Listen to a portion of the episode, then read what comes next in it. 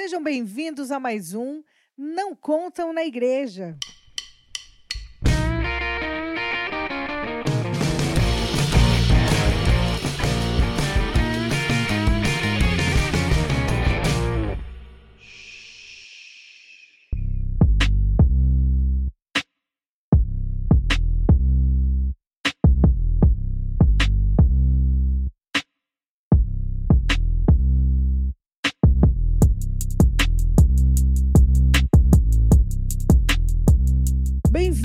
A mais um podcast do Não Contam na Igreja. E eu sou a Li Romeiro e eu estou aqui com com a Nemaida mais uma vez. Gente, muito bom estar com vocês de novo. Oi, gente, eu sou o Estevão. A gente tá aqui hoje para falar de um assunto mais sério, né?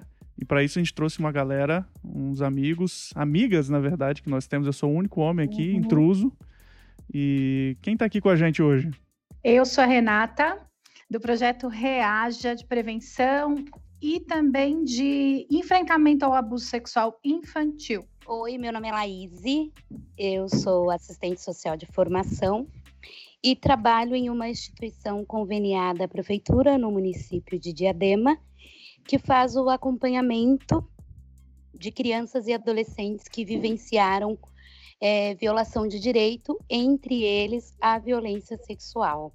Olá, eu sou a Jéssica, sou psicóloga clínica e trabalho aqui em Aracaju, acompanhando crianças, adolescentes. O tema de hoje que nós vamos abordar é sobre abuso sexual infantil.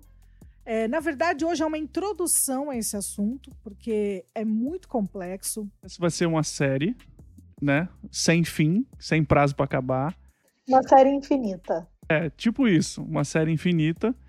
E porque é muita coisa, como a gente tá falando, e a nossa ideia é abordar sempre. Então, hoje a gente vai dar início a esses trabalhos, a essa série sem fim, para falar sobre abuso sexual infantil.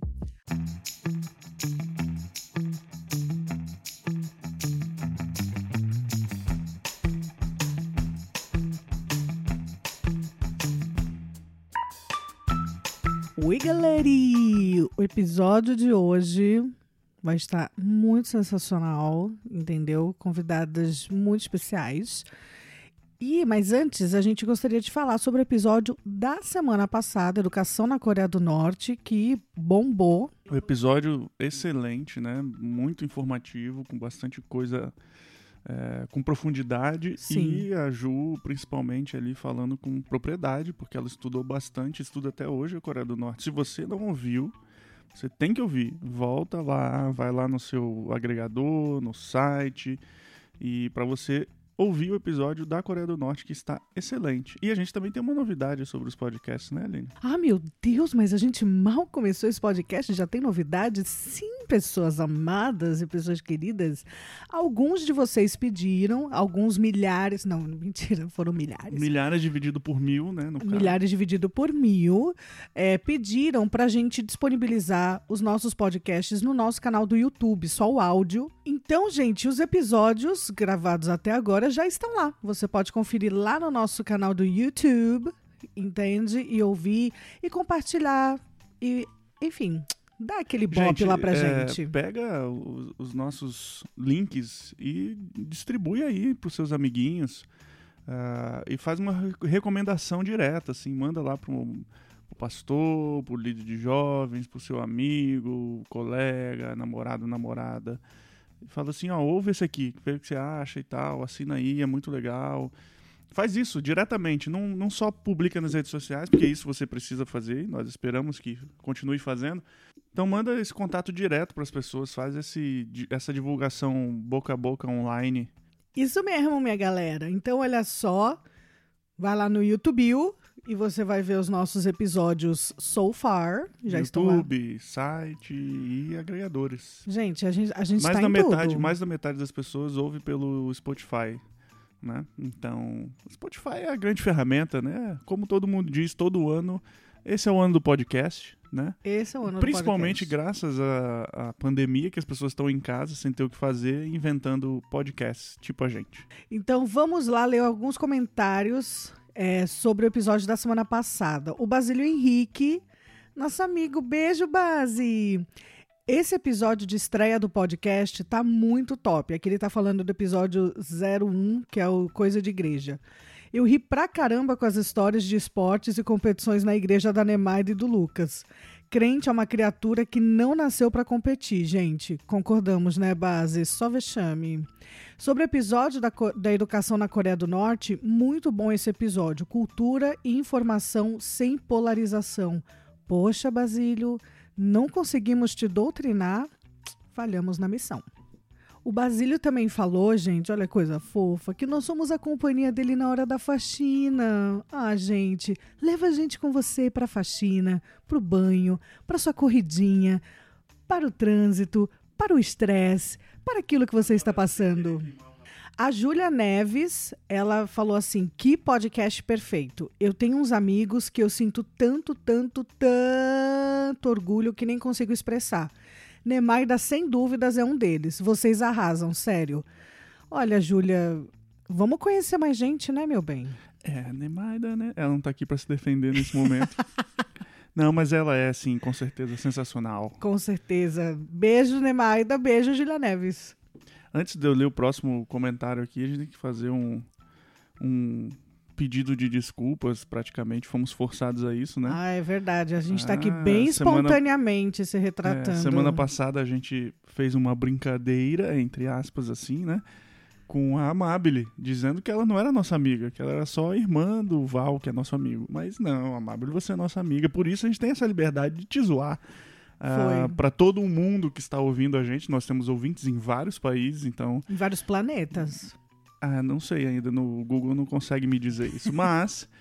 Amabile, você é nossa amiga, senhora Bustamante. Não, gente, foi. A Amabile mandou mensagem. Ah, quer dizer que eu não sou amiga? Então também não vou compartilhar. Não sei quem, né? Não, não.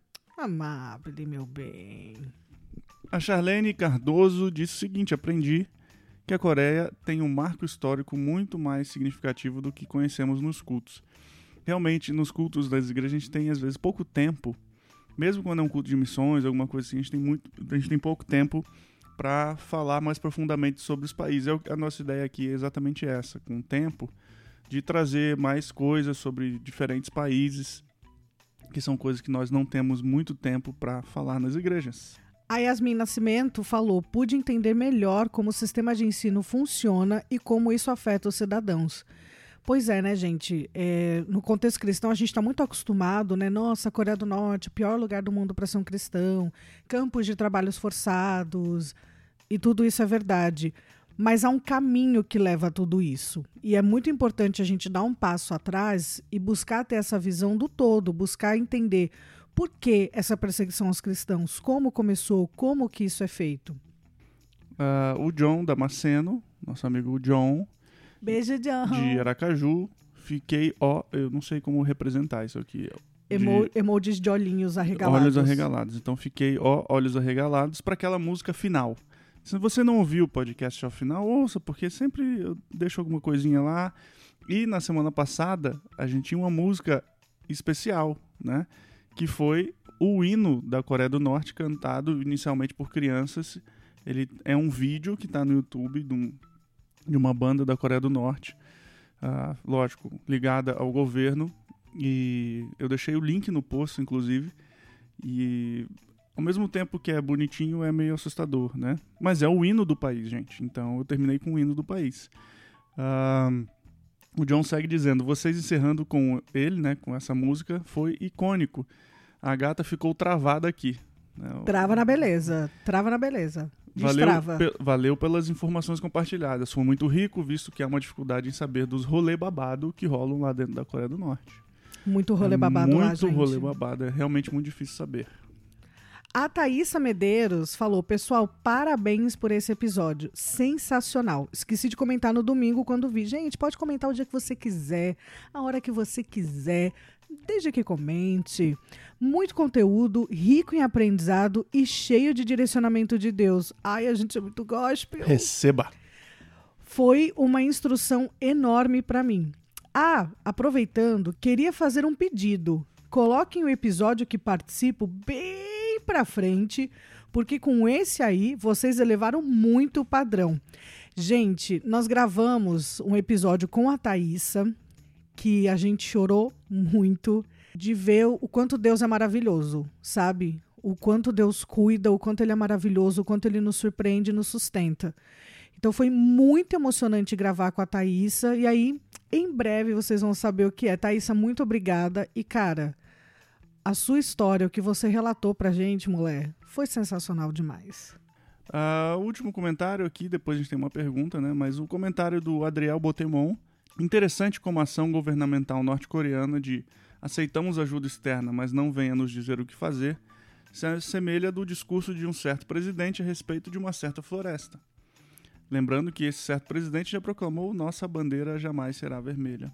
Aí. É possível traçar muitos paralelos e a gente precisa ficar atento a muitas coisas e não se enganar porque por propagandas políticas e doutrinações por aí. Bom, o LH também perguntou. Bom, LH também colocou assim: pergunta à banca. Nossa, gente, e agora que estamos aqui numa banca? Sobre como está funcionando a educação em meio aos problemas sociais. Exemplo: quando entra mercadoria clandestina pela fronteira, mostra que país e governo não estão tão bem assim. É, Para responder isso, pedimos ajuda dos universitários, mandamos essa pergunta para Ju e aí vocês vão ouvir a resposta que ela deu. Sim, de fato, é, sobre a educação, como que ela funciona né, em meio aos problemas sociais, muita coisa assim que se refletiu lá na derrocada da União Soviética e depois lá no período da Marcha Árdua, né, da Grande Fome na Coreia, como isso afetou, né, a educação, até hoje a gente vê muitos reflexos disso, né? Então, aquilo que o governo sempre é, se propôs a suprir, né, em, quest em questões, por exemplo, de material escolar, de, de alimentação dos alunos, de uniformes, né, como, como uma educação estatal, né, então, muitas dessas coisas o governo não, não consegue suprir, né? Hoje em dia, em meio a esses problemas sociais, né? Problemas econômicos e tudo. Então, é, muitas coisas os pais estão tendo que arcar, né? Com material escolar, com, com lanche, ou mesmo a redução da, da alimentação das crianças, né? Isso afeta diretamente, esses problemas econômicos e sociais afetam diretamente a a qualidade né, do serviço prestado da, e da educação. Então fica aí com o nosso episódio de hoje, um tema mais pesado sobre abuso sexual infantil e o que nós uh, devemos fazer, né? Como você ouviu, esse vai ser um tema recorrente aqui. O nosso objetivo é que esse assunto esteja cada vez mais vindo à tona nas igrejas e a gente fale bastante para que nossas crianças sejam protegidas. Certo, Aline? Certo. Fiquem ligados e escrevam para gente.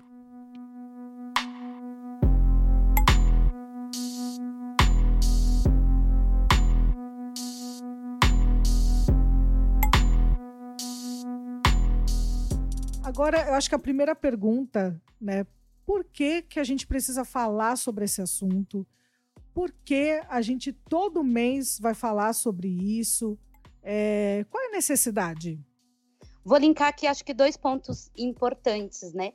O primeiro é porque a violência sexual contra crianças e adolescentes é uma prática que, infelizmente, ainda acontece em todo o Brasil.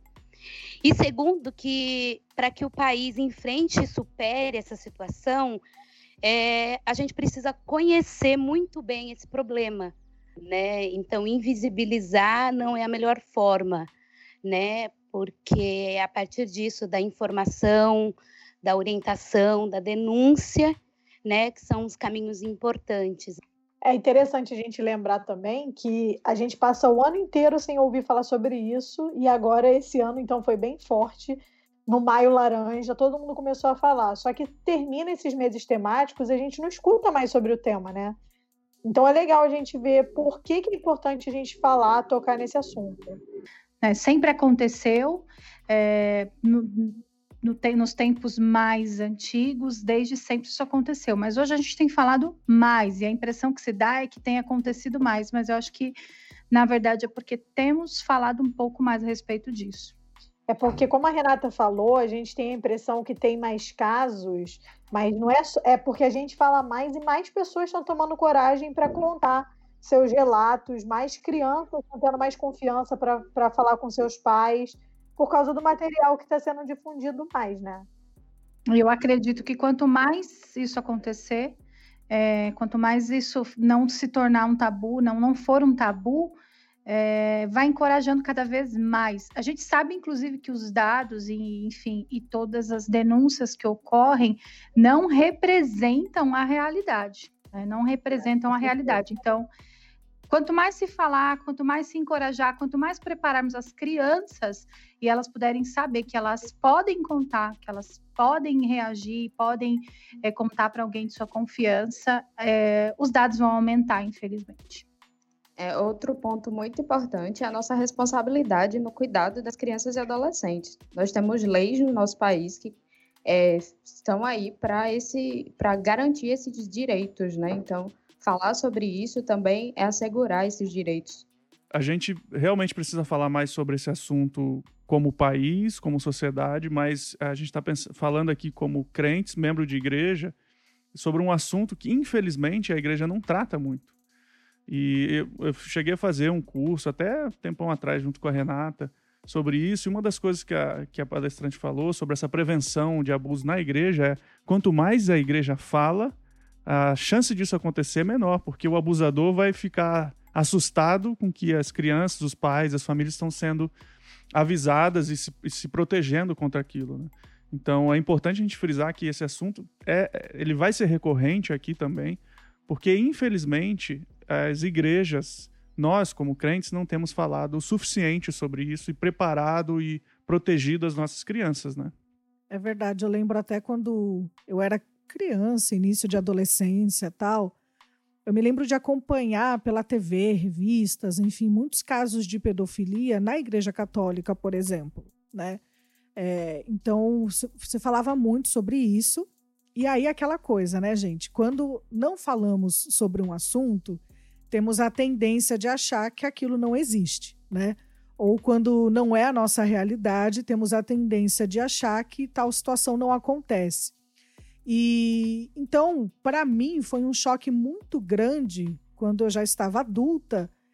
E aí eu fui descobrir que acontece muito na igreja evangélica também, infelizmente, muitos casos também é, de abuso sexual infantil com famílias cristãs, né? Uh, isso é, é, muito comum também. E foi uma coisa que me chocou muito. Eu acho que uma coisa interessante que até o Estevão colocou no, sobre esse curso que nós fizemos é, é que quando você, no ambiente de igreja, você passa a falar sobre isso, você afugenta possíveis abusadores. Por quê? O abusador, principalmente dentro de um ambiente de igreja, ele vai se usar né, da questão da, da confiabilidade as pessoas ali, os irmãos, né, o amor que precisa existir na igreja, a confiança uns nos outros, e o abusador ele se usa disso. Né? Eu já li algumas matérias e livros que falam a respeito de abusos em igrejas e o quanto eles se aproximam de ministérios é, chave, né, do Ministério Infantil, de pessoas que darão para ele essa essa é, confiança em que ele possa estar próximo de crianças, se aproximar dos pais, enfim. E, e aí acaba que dentro da igreja a gente às vezes se sente seguro, se sente num ambiente em que as coisas parece que não vão acontecer e é onde o, eles, os abusadores se usam propositalmente dessa confiança que há no ambiente de igreja. Então, é muito importante que esse assunto seja levantado e que a igreja saiba que eles estão correndo risco, tanto quanto em qualquer outro lugar, e às vezes até mais, por conta dessa questão de que as pessoas se sentem mais sossegados, vamos dizer assim, dentro da igreja com as crianças e acabam não tendo a tutoria que é necessário. E eu não sei vocês, mas eu tenho a sensação de que a gente olha para o abuso como além de uma coisa muito distante, uma coisa que assim não acontece nas grandes metrópoles, a gente olha assim, ah, não, isso daí é coisa de de favela, isso é coisa de interior do norte do Brasil. A gente não acha que o abuso está do nosso lado, está tão perto e acontece tão frequente quanto a gente hoje tem mais relatos, né? É, e eu acho que também nós vivemos enquanto igreja é, tentando não falar de coisas que muitas vezes pastores e líderes não sabem lidar. Então, em vez de ir por um caminho, olha, eu não sei é, mas eu preciso aprender ou eu preciso pedir auxílio para pessoas que possam falar ou saber, eles, é, prefere fingir que não está acontecendo, né? E a gente precisa trazer esse assunto para a igreja por, por N é, fatores, mas eu acho que uma das coisas, além do que a Renata já trouxe em relação ao agressor, é porque as nossas igrejas precisam ser um espaço de proteção para as crianças, né? Tem que ser esse espaço, né? Jesus chamou as crianças para perto, né? E, e, o espaço da igreja, o ministério infantil, as pessoas que, que estão ali direto ou indiretamente é, lidando com as crianças e com os adolescentes, precisam trazer esse assunto porque um, a denúncia, né, ela só é possível muitas vezes quando aquela criança ou aquele adolescente ele tem ciência de que aquilo, né, que aconteceu com ele foi algo errado, em que ele não é o culpado, né, porque há muitos, é, há muitos processos né, para a criança, né? Muitas das denúncias, acho que é importante a gente falar isso, né? Alguns casos, a, a, quando a criança ou adolescente ele verbaliza a situação que ocorreu, é, há alguns casos a situação aconteceu há pouco tempo, alguns meses, mas muitas vezes o, o abuso, a violência aconteceu há muito tempo, né? Cada pessoa, cada criança é, tem um processo né, de, de compreensão daquilo. Né? Muitas vezes é uma criança que já ouviu que aquilo é errado, que aquilo não é certo, e que se aquilo acontecer, ele tem alguém de confiança para contar, dependendo da faixa etária.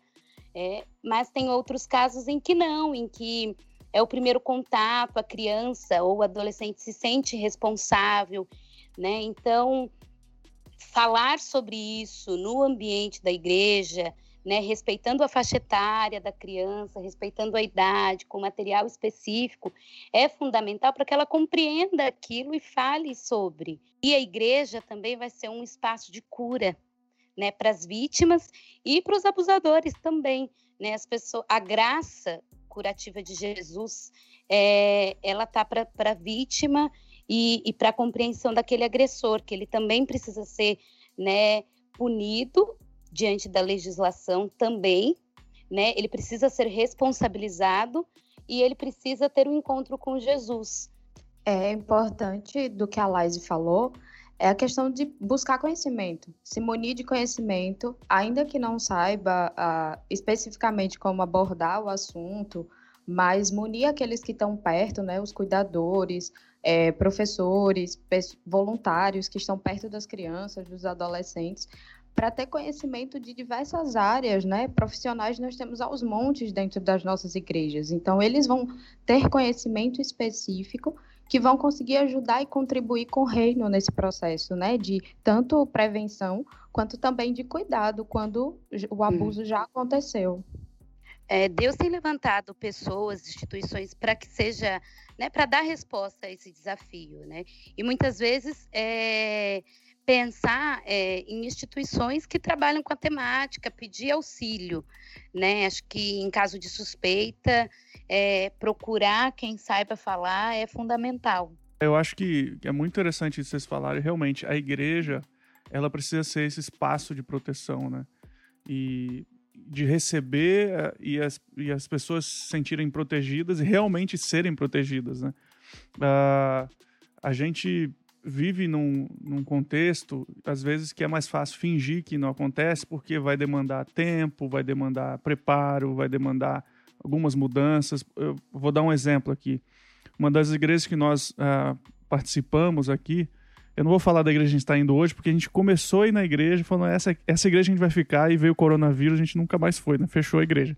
Mas é, uma igreja que nós estávamos indo antes, é, era muito interessante o o que, que eles tiveram que fazer, muito interessante, né? Triste por um lado, mas o que eles tiveram que fazer é, no Ministério de Infantil, de Adolescentes, é separar completamente homens, as meninas e os meninos, e os professores ou os líderes serem é, conforme o gênero. Então, só as mulheres cuidam das meninas. É lógico, a gente sabe que uh, pode acontecer ainda assim o abuso, mas já re reduz muito e tem que ter um controle, uma aproximação é, da liderança e um preparo. Então, às vezes, são coisas que, infelizmente, tem que ser tomadas. A gente tem que acordar que a gente está num mundo terrível e que a igreja recebe pessoas terríveis, como nós somos todos. E essas pessoas estão lá para serem tratadas, receberem uh, tratamento, mas encontrarem com Cristo e terem processo de transformação. E muitas delas, tem gente que está de sacanagem, de safadeza, tá. Mas às vezes tem gente que está lutando contra isso. E uma igreja que também não fala sobre isso e não abre oportunidade para o cara que tem, uh, que é abusador, uh, para a pessoa que é abusadora, ter um, um, um tratamento e, e, etc. Que a gente vai falar isso uh, ao longo do tempo, mas é importante para a igreja sim se preparar para isso, porque a gente prefere às vezes se esconder e evitar algumas responsabilidades, né? Uma situação, um exemplo, né? Claro que a gente não vai citar aqui nome nem nenhum local, é, mas um dos trabalhos que nós fazemos enquanto projeto é levar essa informação para as crianças para que elas aprendam é, diferenciar o que é abuso sexual, o que é um carinho, o que é um toque que pode ser feito, um toque de carinho ou um toque de abuso. E em um desses projetos dentro de uma igreja, ao final do projeto, né, foi inclusive no Maio Laranja do ano passado, é, nós recebemos depois o relato de uma criança de 10 anos que estava sofrendo abuso é, por uma pessoa da família, é, enfim. E nesse momento, é, o, a fala dessa criança me chama bastante atenção, porque ele diz o seguinte: ele sempre fez isso comigo, era ruim, mas eu não sabia que ele não podia fazer isso. Eu só soube hoje. Eu aprendi que ele não podia fazer isso comigo hoje. Então, é, a importância de você levar essa informação de forma adequada para a criança, de acordo com a faixa etária, como a Laís falou, e conversar com essas crianças e fazerem com que elas compreendam o que é carinho o que é abuso. E isso aconteceu dentro de uma igreja. É, aconteceu dentro de uma igreja, o relato, não o abuso em si, mas o relato, porque nós estávamos fazendo o trabalho dentro da igreja e com certeza essa criança foi acolhida, houve denúncia, enfim, mas a criança dizer que não sabia que o que estava acontecendo era abuso e que a partir daquele dia é, ela não permitiria mais que aquilo acontecesse. Então, isso faz valer a pena é, a gente chegar com essa informação, às vezes a tempo, às vezes já aconteceu e a igreja precisa estar pronta também para acolher, para também trabalhar nessa restauração. Claro que encaminhando para profissionais, enfim, mas é uma situação bem delicada. E Renata, eu fico pensando que essas crianças, é, além delas não terem a informação, né, a gente tem que ficar, nós como igreja, às vezes a gente delega muito para o pastor, para a liderança, é, tratar sobre certos temas. Mas, por exemplo, dependendo da área que você trabalha na sua igreja, você pode ficar atento a, a, ao comportamento das crianças, aquilo que elas falam, aquilo que elas dizem. É, lá na igreja acontece muito de ter crianças que os pais não são cristãos. Então, além das crianças né, que vão com os pais, tem umas crianças que vão completamente sozinhas. E às vezes a gente escuta determinado tipo de coisa que, que me alarma. Então, por exemplo, uma vez eu já escutei uma pessoa falando de uma criança, é, isso daí já, já, não, já é outro caso. Mas uma pessoa falando de uma criança que ia sempre para casa da avó, e aí agora não sabe por que a criança não quer mais ir para casa da avó de jeito nenhum. Isso é o tipo de coisa que cabe ser investigado, entendeu? Que cabe você escutar. A gente tem que estar tá mais atento né? Nós todos, como, como igreja, não apenas é, a liderança, não apenas os pais, mas se a gente tem contato com, com as crianças de forma geral, cabe a gente também ter um olhar diferenciado. Relatos como esse que vão surgindo ali junto quando as crianças estão em grupo ou quando os adolescentes estão conversando, né? ter esse ouvido atento, ter esse olhar atento, criar estratégias dentro disso, uma comunidade, uma igreja que está munida de informação consegue fazer isso com, com as pessoas que a frequentam, né? Nós, enquanto brasileiros, nós temos o hábito culturalmente de não valorizar aspectos da prevenção. aspectos preventivos, né? E trabalhar isso na igreja é importante, né? Trabalhar isso com as crianças, né? Trazer essa informação para as crianças e para os adolescentes e também para os pais, né? Eu acho que é importante a gente trazer essas informações de orientação, né? Pensando que é, são situações que podem ser evitadas. E a gente também não pode esquecer que o artigo 4 né, o artigo 4 do, do ECA, ele traz é, um ponto importante de que é dever da família, sociedade e Estado assegurar à criança e ao adolescente o direito à vida, saúde, alimentação, educação, lazer, cultura, dignidade, respeito, liberdade. Então, isso é responsabilidade nossa, enquanto sociedade é, ser é, pessoas que auxiliam na garantia do direito. Né? Então, a criança ela deve ser protegida, a criança ou adolescente. Muitas vezes a gente fica assim, ah, mas será? Será que é uma suspeita? Mas independente de ser suspeito ou não, né? Eu acho que ser esse canal de proteção para as crianças não vai nos caber a responsabilidade de investigar, né? Mas se eu suspeito, se, né, isso que a Neymaida traz, se é uma suspeita, se é alguma coisa fora do comum, né, fora, do, a criança está apresentando um outro comportamento, está indo na igreja, o, o, professor do Ministério Infantil está vendo que a criança tem um comportamento diferente, a, a responsabilidade da igreja ou do, né, da equipe, de qualquer outra pessoa, não é meu filho, não é meu sobrinho, não tem problema, mas eu tenho uma responsabilidade enquanto cidadão de, de proteger. Para você que, assim como eu, ficou por alguns segundos quando a Laise falou, né, o, o, artigo 4 do ECA, é, e aí por alguns segundos ficou ali supletivo, supletivo, ECA, ECA. ECA quer dizer Estatuto da Criança e do Adolescente. É, mas uma coisa também que eu queria colocar é o seguinte: quando Nemaide e eu estávamos ali jovens gravando vídeos para o canal do YouTube. Se foi só há quatro anos atrás, não eram tão jovens assim, né? Mas eu lembro quando a gente estava. Os vídeos que nós gravamos, uh, os, que, os que mais têm visualizações, os que mais bombaram, eram sempre relacionados à temática da área sexual. Sempre alguma coisa envolvendo sexo, sexualidade. Esses foram os vídeos que mais bombaram. Então é claro né, que, que a igreja tem essa defasagem mesmo de abordar esse assunto. O sexo ainda é tabu e, e sexualidade também. É, exatamente. E quando a gente fala de sexo e sexualidade, é tabu não somente na igreja, quanto na sociedade.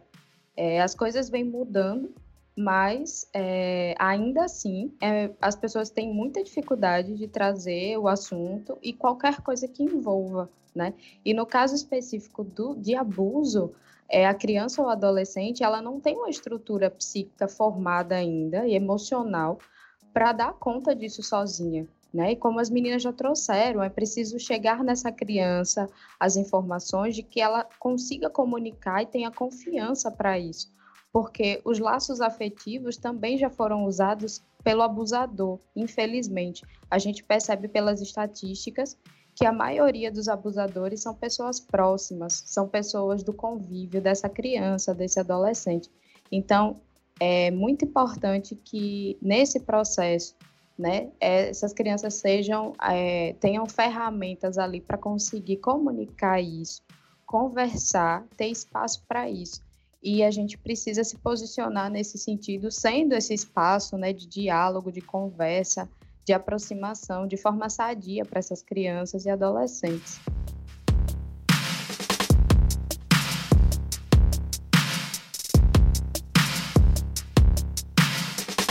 Gente teve recentemente o Maio Laranja, é, que foi um mês de combate prevenção ao abuso e à exploração sexual infantil. Então, assim, qual que é a diferença, né? No final das contas, não é tudo abuso, a criança não foi ali violada de, de, de qualquer forma? Por que, que tem que ter essa diferenciação de abuso e exploração sexual? Quando a gente fala de violência sexual infantil, a gente às vezes generaliza, né, num combo só. Mas existe uma diferença entre a exploração sexual infantil e o abuso sexual infantil. o Maio Laranja trata das duas coisas. Né? Ele é um mês de combate à, à exploração e ao abuso sexual infantil. A exploração, ela, por via de regra, ela é uma maneira que sempre há um, um aliciador por trás, algum, algum adulto mais velho, elas são coagidas a manterem relação sexual e para fins lucrativos, né? Essas crianças são literalmente, literalmente e adolescentes também são literalmente comercializados. É, a gente ouve falar muitos casos nas estradas brasileiras, em locais onde a pobreza é, é muito grande, extrema, e famílias literalmente vendem também os seus filhos. Um filme muito interessante a respeito dessa questão, para quem quiser entender um pouco melhor sobre a exploração sexual infantil.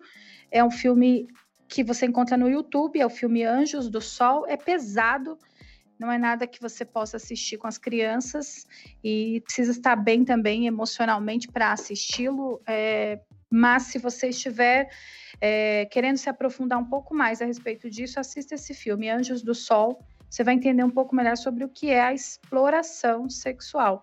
Então, ela sempre vem com fins lucrativos. É tem alguém por trás aliciando essa criança ou esse adolescente para que haja, então, um lucro, né? Que hajam, hajam é, fins comerciais, vamos dizer assim.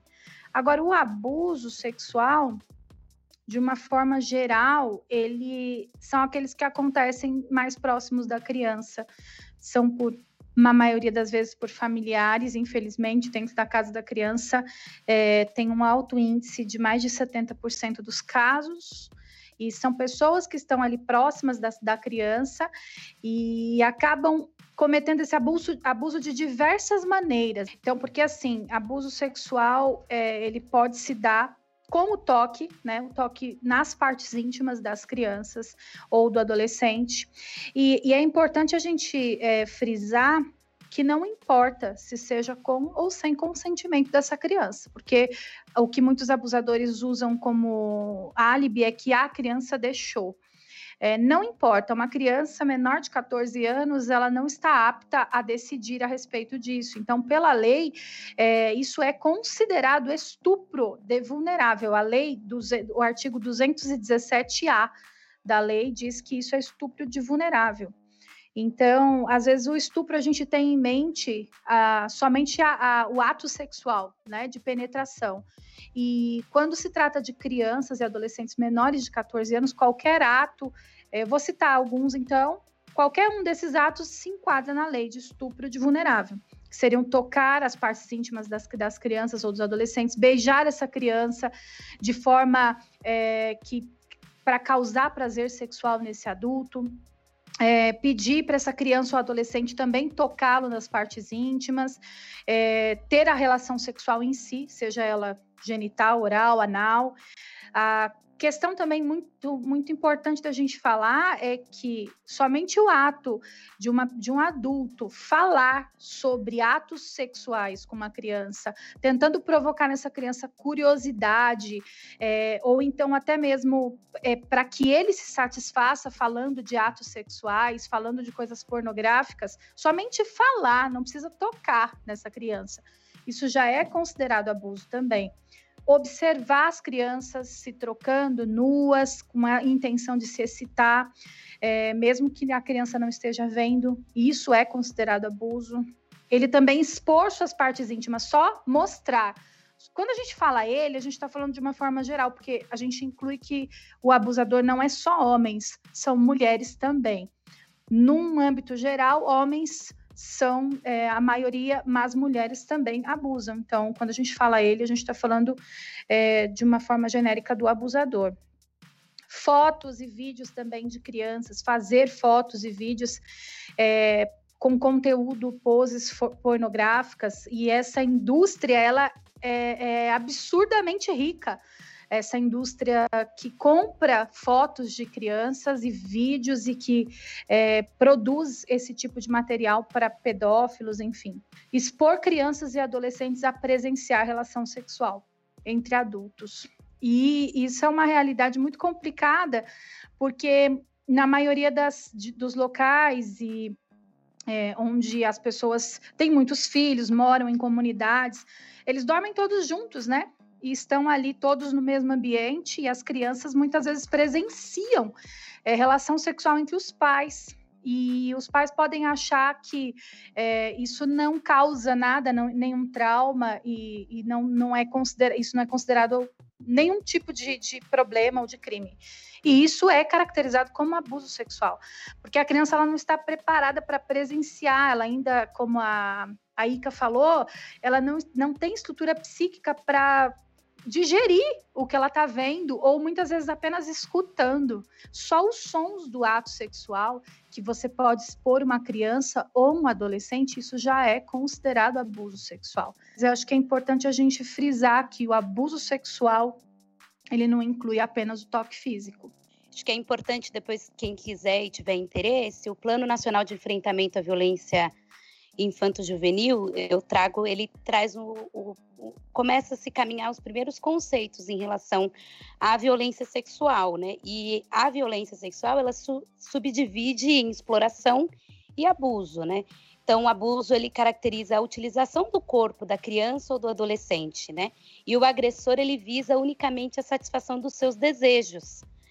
É, e quando a gente fala da exploração, ela é, contra crianças e adolescentes, é, que tem o, o teor do lucro, ela vai se subdividir a pornografia, o turismo com fins sexuais, a prostituição convencional e o tráfico, né? E ainda que a pessoa, né, muitas vezes acaba achando, né, que possa parecer uma atividade autônoma, nos casos do adolescente que está, né, as meninas que ficam na rua, é, utilizando é, o, o, seu próprio corpo, ela, eu a gente não classifica como se ela estivesse numa ação de se prostituir, pois ela é uma vítima de um sistema. É diferente de uma pessoa adulta, maior de idade, e aí é outra classificação. Né? Agora, quando a gente fala, por exemplo, da, da, adolescente ou da criança, existe um sistema de exploração. E essa classificação, né, essa, essa divisão, ela é importante porque os elementos que muitas vezes é, a equipe técnica é, ela vai utilizar são diferentes, né? Então, por exemplo, aquela criança que muitas vezes vivenciou um abuso por parte do pai, é, por parte de um vizinho, ela vai ter impactos graves no seu desenvolvimento, né? Mas quando eu falo, por exemplo, de uma adolescente que vivenciou muitas vezes a exploração sexual, é, implica um, um, um aparato muito maior, né? Porque tem um sistema de exploração, muitas vezes internacional, muitas vezes além do abuso e da exploração, tem questões de consumo de droga, né? Tem uma rede, então vai se incluindo outros crimes, né? Além do, do abuso e da exploração. E, e trazendo um pouco da, dos dados, eu queria aproveitar falar sobre o Atlas da Violência, um dado que eu tenho de 2018, que é, foi divulgado pelo IPEA, né? O IPEA, para quem não sabe, é o Instituto de Pesquisa e Economia Aplicada, e ele destaca alguns índices da, em relação aos abusos sexuais, né? Que são cometidos na maior parte do do, dos casos, né? É, esse dado traz 54,9 dos casos, eles acontecem por uma pessoa conhecida das vítimas, né? E 78,5% dos casos ocorriam na própria residência da vítima. E eu acho que quando a gente falou lá atrás da importância da, da prevenção e, e, e, de que se fale isso, é justamente para que se tenha esse conhecimento, né? Pensando que, assim, esses são os dados que a gente tem em 2018, quando foi feita a denúncia. E muitos dos casos não são denunciados, porque muitos casos a vítima já é maior de idade quando ela resolve falar sobre a situação, quando ela tem consciência, né? Então, e uma coisa importante que eu acho que a gente precisa trazer para essa conversa é diferente das outras violências. Eu trabalho com com todos os tipos de violência, a negligência, a violência física, a violência psicológica e a violência sexual. E a violência física, às vezes um vizinho ouve, às vezes tem uma marca no braço, a criança chora, a violência psicológica, muitas vezes os responsáveis gritam, né? Sempre tem uma outra testemunha, né, dentro das outras violências. Então a negligência, a criança né, tá ali né, não sendo acompanhada, então a escola identifica que a criança não está indo, ou quando vai, muitas vezes não está alimentada. O que, que eu estou querendo dizer? As outras violências, de maneira direta ou indireta, tem uma testemunha, né? Alguém está vendo. Então você consegue identificar com uma, com uma maior facilidade. A violência sexual, a vítima também é a testemunha. Então ela carrega o segredo, né? Porque ela viu e ela também vivenciou a dor né? Então, dentro dessa violência tem essa particularidade. E pensando, né, no, nesse dado que a pesquisa traz, é alguém de perto, né? É alguém que está ali, né? É claro que existem casos em que é um desconhecido, mas a maior parte do, dos casos são pessoas que ela conhece, né? Então, muitas vezes há por parte da criança e do adolescente uma amizade, um carinho para essa pessoa, né? Há muito medo, né? Então a gente não pode esquecer que muitas vezes há situações é, de, de ameaça, né? Então essa é, há muitas das vezes essa vítima, essa criança adolescente, além de não conhecer que aquilo é, é, é, um crime, ela, ela não é a culpada, ela não é responsável, é mediado muitas vezes, em muitos dos casos, é, a ameaça. Né? Há muito medo por parte dessa, dessa criança dela ser a responsável, né? Pelo, pela destruição da família, né? Pela, pela destruição da, do vínculo que muitas vezes aquele agressor tem na dinâmica né, familiar. E eu acho que depois, num próximo episódio, a gente pode falar um pouco sobre esse agressor, que há muitos mitos em relação a ele, né? E, e aí acho que é um, um, episódio à parte, mas eu acho que é importante é, a gente entender o quanto muitas vezes para essa criança, para esse adolescente, é, falar é muito difícil. Por isso que eu reforço a importância da igreja ser esse espaço né, de proteção.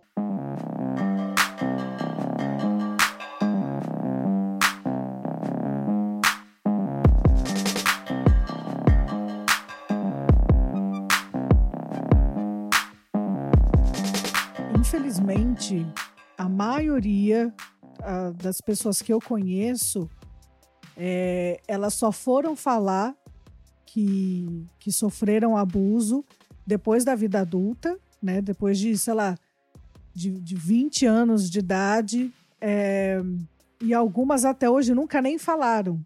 Nunca contaram para os pais, entende? Nunca falaram é, o que aconteceu até um caso com a filha de uma amiga minha, que infelizmente passou por isso. Uh, essa garota, essa criança, ela contou, eu acho que, sei lá, com, com alguns meses, assim. Alguns meses, a ficha dela caiu, ela percebeu o que estava acontecendo e aí ela veio contar. E aí a minha amiga, ela ficou muito arrasada, claro, né, por ser mãe, por ver a filha passar por uma situação tão terrível como essa ela ficou muito arrasada e ela falava: Mas por que, que ela demorou tanto para me falar? Né? Por que, que ela não contou logo? E eu falei para minha amiga: Eu falei, cara, ela contou rápido, acredite. É, ela levou alguns meses, eu entendo, né? Porque uma situação dessa a gente quer que a criança já no, na primeira situação, primeiro caso, já pai já venha contar. Mas houve o tempo também para ela poder processar, entender o que estava acontecendo.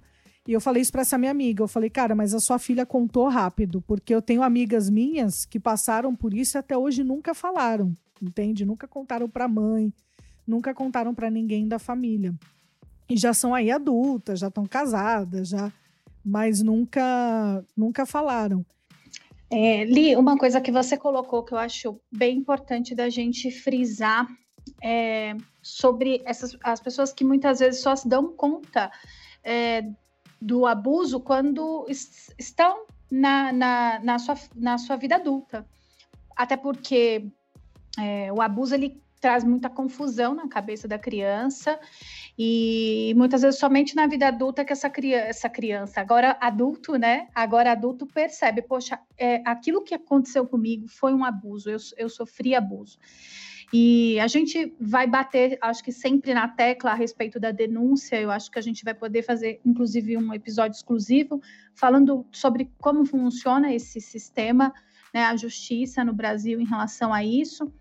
Mas é, eu queria trazer aqui para a gente ter essa informação e as pessoas que de repente estão nos assistindo é, se identifiquem com o que estão ouvindo. E, infelizmente, o número de casos de pessoas que vão se identificar com o que a gente está falando aqui é muito grande. É, existe uma estatística que entre, a gente falando só de meninas, é, se você reunir um grupo de quatro meninas, em, em, cada quatro meninas, uma sofreu abuso ou sofrerá até os 18 anos de idade. Então, para que a gente então tenha uma informação que é bem importante. É, uma criança que sofreu abuso sexual na sua infância, ela tem a possibilidade de fazer denúncia quando ela completar 18 anos. Ela tem, a partir dos 18 anos, ainda 20 anos que ela pode fazer a denúncia de abuso sexual. Então, a lei, que é a lei número 12.650 de 2012, é uma lei que chama Joana Maranhão, é, a lei da, é, foi, foi criada através da denúncia daquela nadadora que sofreu abuso pelo seu treinador. E ela só veio denunciá-lo, ela sofreu esse abuso na infância, e ela só veio denunciá-lo depois de maior de idade, na sua maioridade. Então, essa lei leva o nome dessa nadadora, Joana Maranhão. Então, a, a, a pessoa ela tem a possibilidade de, depois dos 18 anos, ainda tem 20 anos pela frente, ou seja, até que ela complete 38 anos de idade, ela pode fazer uma denúncia é, contra um abuso que ela tenha sofrido na infância. Essa informação é extremamente importante. É extremamente importante. Então a pessoa ela tem aí até os mais ou menos 38 anos de idade para poder fazer a denúncia. Então assim, já ouvi muito, né? E depois vamos ter episódios, sim, falando sobre é, os, os, passo a passo para denúncia, como funciona no judiciário tal, porque uma coisa que a gente, eu já ouvi muito é isso não vai dar em nada, isso já foi há muito tempo, para que mexer nisso agora? Para que falar disso agora? Então, você que está nos ouvindo, eu acho que esse episódio ele está sendo assim fantástico, é muita coisa, muita informação e tem muito mais coisa para vir, tá, gente? Então, é, compartilhe, por favor, compartilhe esse episódio, esse podcast. É, compartilhe essas informações, principalmente na tua igreja, com a liderança da tua igreja, com a tua família, mas com a liderança da tua igreja, com o pastor, com o líder do Ministério Infantil, Ministério de Adolescentes, porque essas informações precisam chegar. Não dá mais para a gente ter a desculpa de não, mas isso não é tão corriqueiro, isso não é tão comum. Inclusive, eu queria até que vocês, vocês já trouxeram algumas estatísticas, mas eu queria até que vocês trouxessem mais estatísticas, né? Como, como que isso acontece? Qual é a porcentagem? É, qual faixa etária? É, qual é a dificuldade também de você conseguir dados atualizados? Ou isso talvez represente só uma fração da realidade? E se esses números, se essas coisas, é, para você que precisa ter o um número aí para acreditar no negócio, se esses números não te não mexem com você, tem alguma coisa errada. Porque, cara, eu ouço isso, eu, eu quero fazer alguma coisa, né? Ah, não, se, se olha, olha aqui. Olha aqui você. Se esses dados, nada disso aqui, você ainda querer ah, isso não tem nada a ver comigo, você vai se converter. Ou quiser encobrir algum caso, você, né? É, é um absurdo. Isso, porque ainda, isso também é crime, né? Nossa, assim, você ainda quiser, tipo, não imagina, mas vai denunciar o irmão, vai denunciar o irmão sim, o irmão que não tinha que ter cometido o crime. Então, você vai se converter. Falem os dados, por favor. Falem os dados antes que piore aqui. Eu vou colocar, então, alguns dados aqui, mas é, os dados, é, eles, eles se diferenciam dependendo do órgão é, que a gente traz. Eu vou colocar alguns dados aqui do, do Disque 100. E uma coisa é importante, eu não sei se foi a Aline ou o Estevam que falou, mas vocês são uma só carne, então qualquer um dos dois que tenham falado, tá tudo certo. É, porque é o seguinte, é, os dados, eles não, não. A dificuldade de se trazer dados atualizados, isso também é, é, é um absurdo, né? Então, os dados que a gente tem, eles estão entre os anos de 2011 e 2017, meio que no montante, né? Eles foram publicados em 2018 e, e são os dados mais atualizados que temos, então, para o momento. Né? No Disque 100, por exemplo, que é um órgão de, é, de proteção né, dos direitos humanos, é um, inclusive é um órgão de denúncia, né, o Disque 100, qualquer um pode ligar é, para esse, esse órgão, você souber de alguma situação, ele pode ser feito denúncia anônima, inclusive, então é importante que a gente saliente isso. O Disque 100, ele registrou entre 2011 e 2017 203.275 casos de denúncias de violência sexual contra crianças e adolescentes. Então, 203.275. Isso foram registros do Disque 100. É, o Ministério da Saúde registrou, por sua vez, 141.160 casos de violência sexual contra crianças e adolescentes. Essa diferença aí né, entre um órgão e outro, acaba dificultando para a gente ter a real dimensão disso. É, e isso a gente está é bom salientar que nós estamos falando de casos denunciados.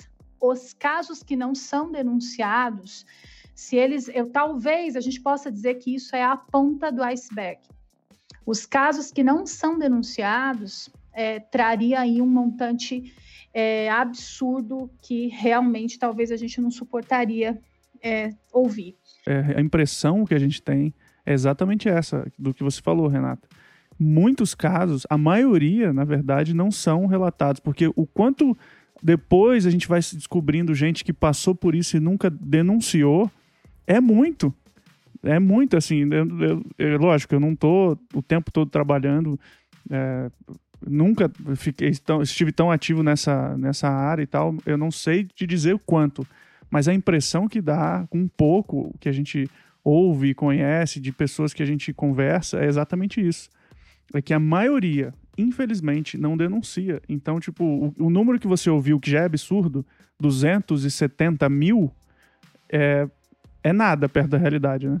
Sim, é, se a gente for olhar bem, se todos os casos fossem realmente denunciados, é, não, sei se haveria sistema prisional é, suficiente. Apesar de que é, é, isso aí é papo para outro, outro episódio. Essa questão do, do, da justiça, né, de como ela é morosa nesse sentido. Ah, é, né? é... né? Esses, essas denúncias não significam 200 mil presos, né, no caso. Não, jamais. Infelizmente não significa. É, o que a gente também, eu vejo alguns dados que eu acho que são bem importantes da gente colocar, é que 51% das crianças que sofrem abuso, elas têm entre 1 e 5 anos de idade. Então, mais da metade dessas crianças e adolescentes que sofrem abuso, elas têm entre 1 e 5 anos de idade. Oi, amada. Meu, então, meu imagine Deus. a dificuldade de uma criança menor de 5 anos. A gente está falando de um e é assustador, né? Porque ainda não entrou aqui casos de recém-nascidos, crianças Oi, amada. com dias. Oi, amada, como é dias, que é? Nossa. Crianças com 20 dias que, que são abusadas, crianças, é, eu não sei como a gente pode denominar um abusador que, que comete tal ato, mas crianças com dias que são abusadas. A gente está falando entre 1 a 5 anos, mas sim, existem crianças com menos que isso, que sofrem abuso. É, na maioria delas são meninas, do, dos, da, dos, dos 100% denunciados, vamos dizer assim, é, 74% são meninas e 25% são meninos. Eu acredito que esse dado em relação aos meninos, ele também não retratem a realidade.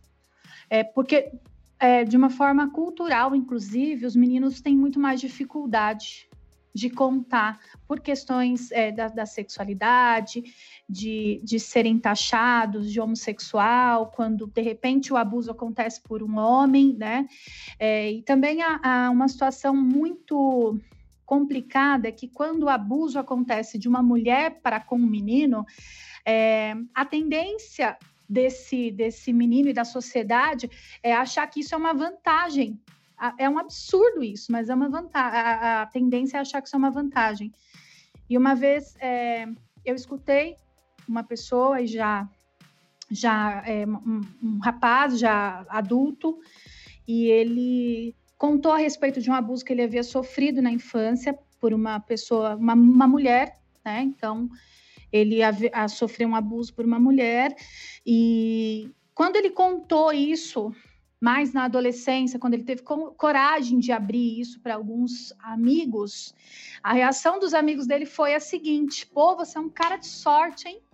Você já né, teve uma experiência sexual aí com seis, sete anos com uma mulher. Meu Jesus. É, então, isso, é, é, e isso realmente era uma, uma situação que ele foi abusado como, como qualquer outra criança, é, como do, com o mesmo grau de, de gravidade e importância que a gente dá quando um homem abusa de uma menina, e o que gera nesse menino é tão grave quanto, mas a sociedade muitas vezes é, encara de uma outra forma, e isso dificulta a denúncia dos meninos. Isso só prova como o machismo é prejudicial também para o homem, né?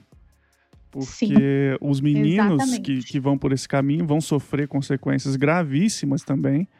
E é tudo por causa desse, desse machismo ridículo, né?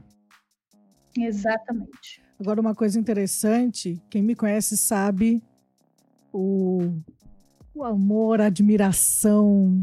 que mais? Que outras palavras posso usar? Que sinto por Andréa Vargas, né, gente?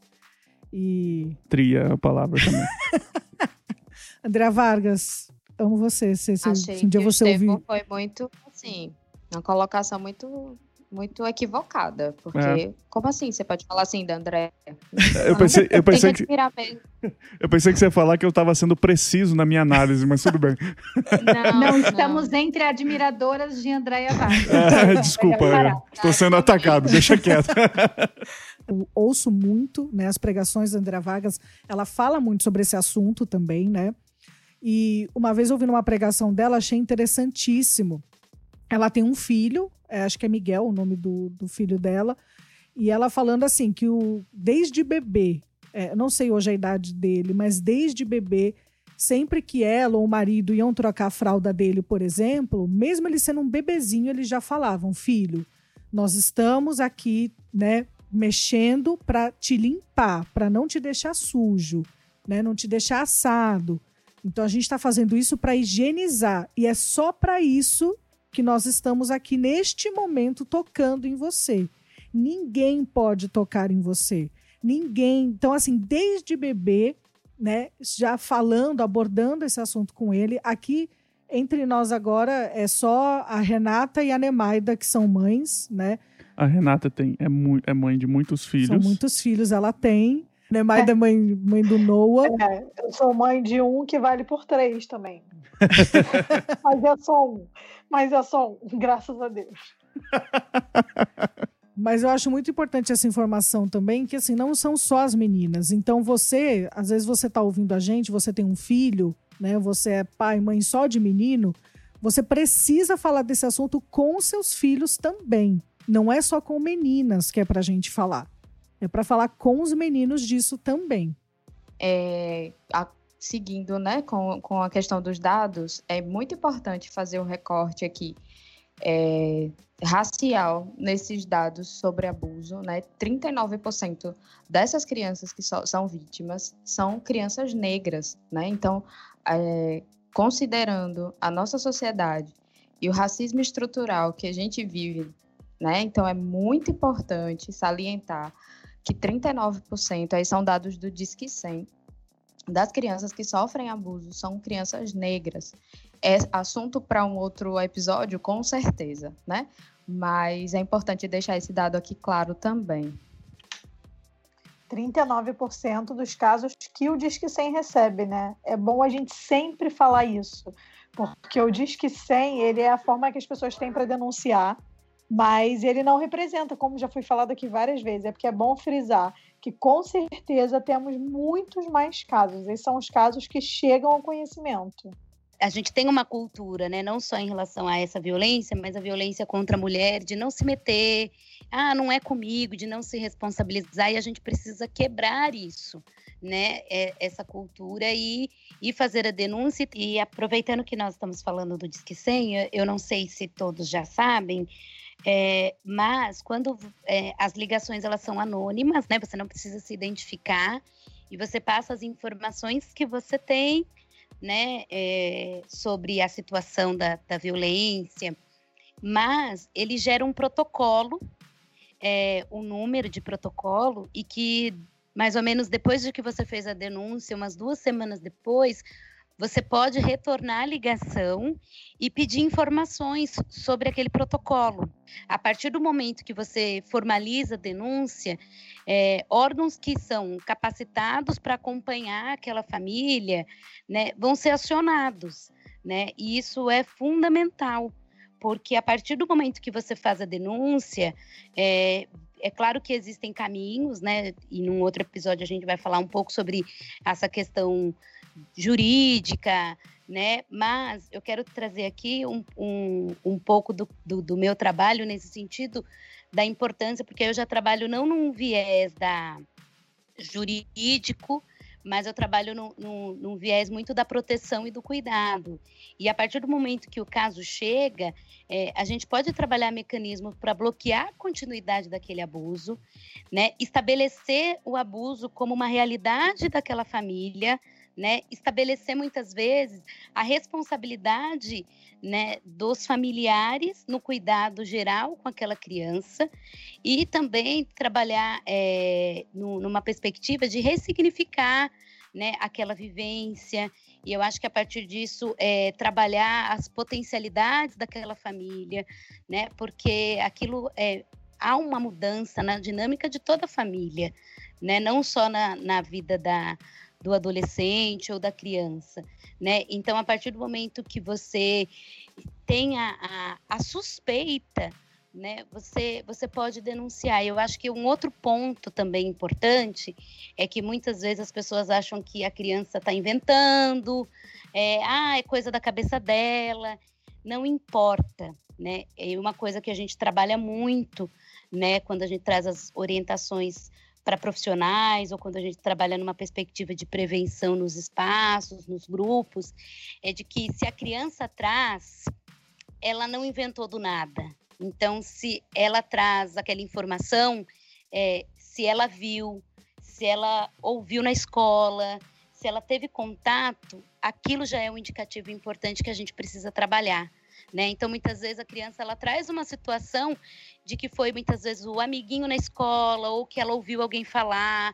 Então, assim, então é um indicativo importante, porque aquela criança ou ela está tendo contato com conteúdos que não é da faixa etária dela, com informações de que ela ainda não tem o desenvolvimento para ter acesso àquele tipo de informação e daquela forma. Então, assim, qualquer suspeita né? Ah, então assim, ela, isso precisa ser denunciado. A gente precisa acreditar nas crianças, dar voz para as crianças, valorizar, né? Aquilo que a criança traz. Nós, enquanto sociedade, enquanto igreja, temos uma dívida histórica com as crianças na nossa responsabilidade de proteger e garantir o direito da criança e do adolescente. Eu acho que mais do que nunca a gente precisa ter consciência disso e nos responsabilizarmos em relação a isso. De extrema importância, Laise, é extremamente importante isso. Não negligenciar o discurso da criança de forma nenhuma. Né? E esse discurso nem sempre é verbal, como você já colocou, né? Ele é um discurso que pode ser, é, pode vir, né, de outras maneiras, né, numa expressão, num brincar, no, na expressão de um desenho, né, num comportamento. Então, esse cuidado, essa proteção, ser esse espaço de proteção, né, criar esse lugar de interação com essa criança de forma que ela se sinta acolhida, cuidada e tenha confiança de trazer essa informação é muito importante e é responsabilidade da igreja e da sociedade como um todo. Mas como a gente está falando aqui para a igreja, é, é muito importante colocar isso. E não adianta só a gente achar que ah, vamos orar, vamos deixar que o tempo cura. Não, gente. Vamos tratar e cuidar dessas crianças. É, orar é importante, com toda certeza, faz parte do. Porque a gente crê nesse Deus que cura todas as coisas. Mas a gente precisa ir atrás de ajuda, de tratamento, de denúncia, é, é parte do que a gente precisa fazer. É, é, claro, a Ica pode falar ainda muito mais sobre isso, da questão do tratamento. Não, é, não dá para dizer que, que. Vou dizer que é impossível, mas com certeza a maioria vai precisar de um apoio terapêutico e essas coisas são nossa responsabilidade também, né? Exatamente. E, e dar os meios para que essa criança consiga também ter esse suporte profissional, seja psicológico, seja qualquer outro suporte que envolva uma equipe multiprofissional, é nosso dever também, né? Não é apenas ser um espaço de comunicação, mas também de garantia de direitos para essa criança e para esse adolescente. Então, ex exatamente, né? Vai ter oração, sim. Vai ter a busca pela cura que só Jesus pode dar, essa cura e essa restauração, a, a ressignificação. Vai ter o acompanhamento da igreja, mas também até uh, lá atrás, quando a gente pensou em retomar o Não Conto na Igreja através de podcast, a gente, Estevão e eu conversando, a gente falou, cara, precisamos ter alguém da área de psicologia não só para tratar desse tema de abuso, mas tantos outros temas. Então, assim, vocês vão ver aí que ela vai estar tá bastante presente aqui com a gente em diversos temas, porque gosto muito disso. É um tratamento é, multidisciplinar. Então, a gente precisa dessa colaboração de todo mundo mesmo para o bem da pessoa. Tem um, uma, uma coisa principal do que a gente ouviu hoje, na minha opinião, além de todos os números dessa realidade, é nós somos responsáveis. Todos nós temos responsabilidade de cuidar e de proteger essas crianças. E as nossas igrejas têm essa responsabilidade, mas nós, como membros crentes ah, que amam a Cristo e obedecem o que ele, o que ele deixou para nós, o que a Bíblia manda, a gente tem essa responsabilidade, esse dever de atuar na proteção e no cuidado dessas crianças, né? Exatamente independente se você tem filhos ou não, a gente sempre convive com criança de alguma forma. Então, se você faz parte de uma igreja, você tem crianças nessa igreja. Se você não tem, questione. Sua família tem crianças, a sua certeza, família né? tem crianças. Então, nós realmente precisamos nos unir para em prol dessa causa.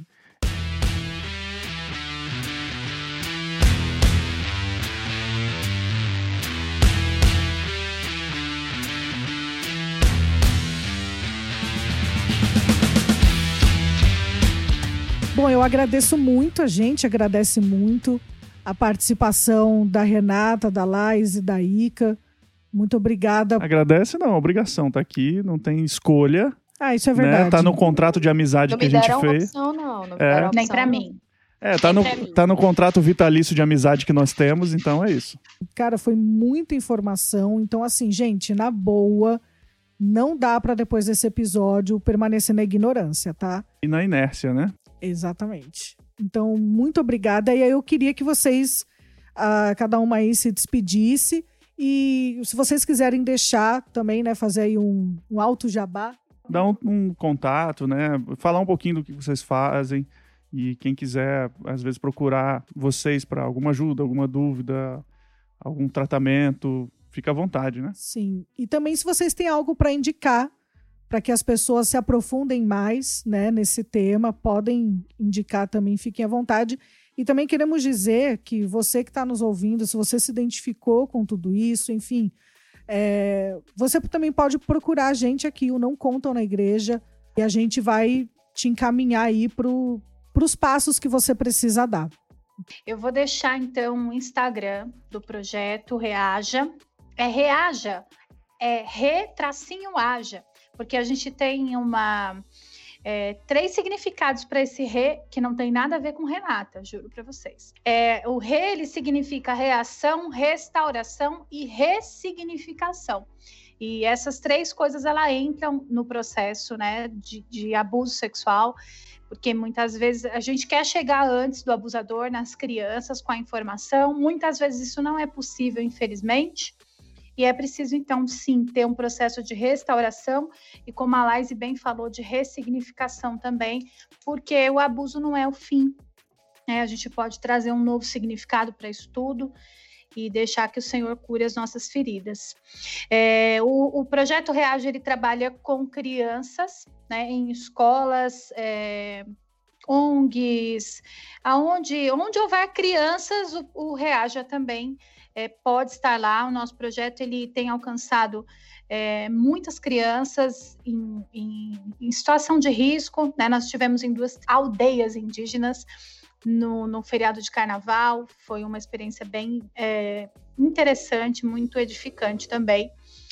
E nós então levamos esse projeto ensinando as crianças de maneira lúdica, com música. A gente tem uma música do próprio projeto, né, que foi feita por mim, pela minha filha, e com música, com vídeo e com desenhos, a gente ensinar para as crianças a respeito do abuso sexual e que elas podem sim reagir, que elas não precisam ficar quietas, não importa quem seja que esteja cometendo esses atos. É, e a gente também trabalha com os adultos, levando até as igrejas ou também outros lugares, nós já estivemos em ONGs que trabalham com as crianças, falando com os pais dessas crianças, é, com adultos também, de forma geral, professores, a conscientização e todas as informações necessárias para que você saiba lidar com essa situação, saiba reagir também numa situação de abuso, saiba também como se portar diante de um relato de uma criança, o que dizer, o que não dizer, como que é feita essa denúncia. Então, a gente também trabalha com os adultos. Você pode é, ver algumas dessas ações e seguir o nosso Instagram, que é o arroba re, underline, aja, ponto, oficial. Arroba re, underline, aja, ponto, oficial. Eu acho que é isso aí. O link vai estar no post também. E a gente vai estar sempre divulgando coisas uh, do Reaja, né? uma indicação, né, sobre nós estávamos falando sobre essa questão também da igreja se envolver no processo de proteção das crianças, né? É, tem um livro muito interessante que eu já li, já estou querendo relê-lo, porque ele é muito bom. É o livro Sempre, Sempre Alerta: Como Prevenir e Responder ao Abuso Infantil na Igreja. É, esse é específico mesmo para a igreja. Então, você que é líder, é, pastor, líder de crianças Ministério Infantil, é quase que uma leitura obrigatória. É um livro é, maravilhoso, cheio de informações e você vai se surpreender mesmo com essa leitura e vai mudar a sua mente em relação a isso. Então, a editora Peregrino, o livro chama Sempre Alerta, o autor é o Deepak Reju. E muito interessante, fiquei com vontade de ler só, de, só pelo título. Então, meu Instagram é Icas Soares e o e-mail jazzsoares.psi.gmail.com. Pode mandar lá para a gente conversar, para a gente tirar dúvida, para a gente trocar ideia. A Ica está em Aracaju, mas nessa época de, de pandemia a gente viu que está todo mundo fazendo terapia online. Então qualquer pessoa do Brasil pode falar com você, né? Pode sim. E não somente em épocas de pandemia, né? A psicologia tem é, total liberdade aí no acesso à, terapia online virtual, mas também é, nos contatos para poder encaminhar as pessoas na sua cidade, localidades, né? A gente consegue fazer isso é, também. Isso é muito interessante, né? Sempre que a gente precisa, às vezes, encaminhar alguém para algum tratamento é, psicológico e tal, a gente sempre vai procurar algum psicólogo que a gente conhece, que eles têm alguns caminhos. Olha, tal lugar você vai ter um atendimento gratuito, tal lugar mais barato, ou indico isso, aquilo. Então, pode entrar em contato se você precisar e quiser saber alguma coisa, precisar de alguma coisa nessa área, a Ica tá aí. E você também atende adultos, né, Ica? Atendo, atendo crianças, adolescentes e adultos. Atendo todo o público. E tenho experiência com as múltiplas deficiências também eu queria indicar alguns materiais, né, é, que é de fácil acesso. Um que é bem legal para trabalhar com criança é o Pipo e Fifi. É, você digitando no Google tem ele em PDF, é uma historinha que você pode baixar e ler. Tem tanto para criança quanto para bebês. Ele é bem didático, bem lúdico, muito numa perspectiva da prevenção é, para falar um pouco so, com as crianças sobre partes do corpo, toque do bem, toque que não é legal, que eles falam que é o toque do sim, toque do não. É, acho que é um material introdutório para a temática, né, na perspectiva da orientação e da prevenção.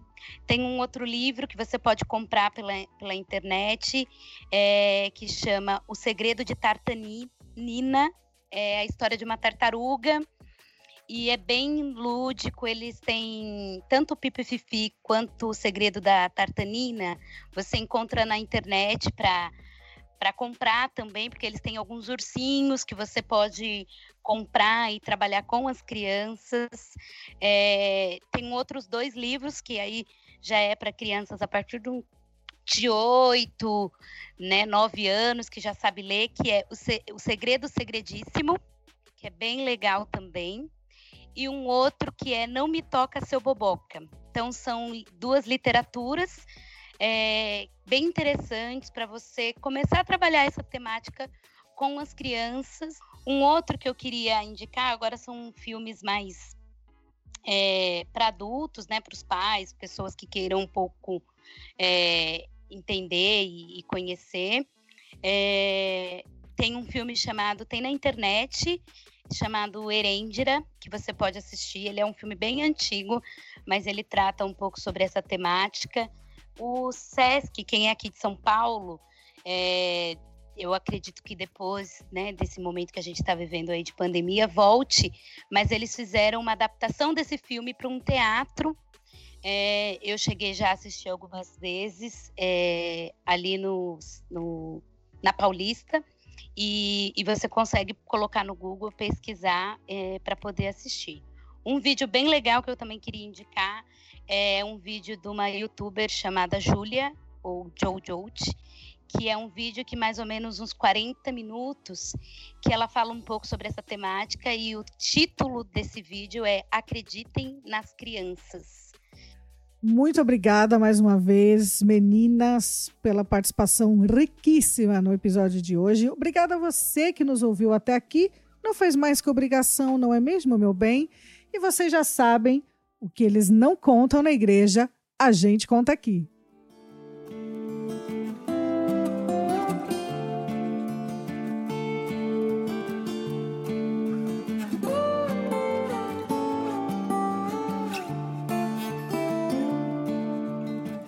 Aline é agressiva com os ouvintes. É, não, a Aline é agressiva desse jeito e a gente nem tem ouvintes ainda, né?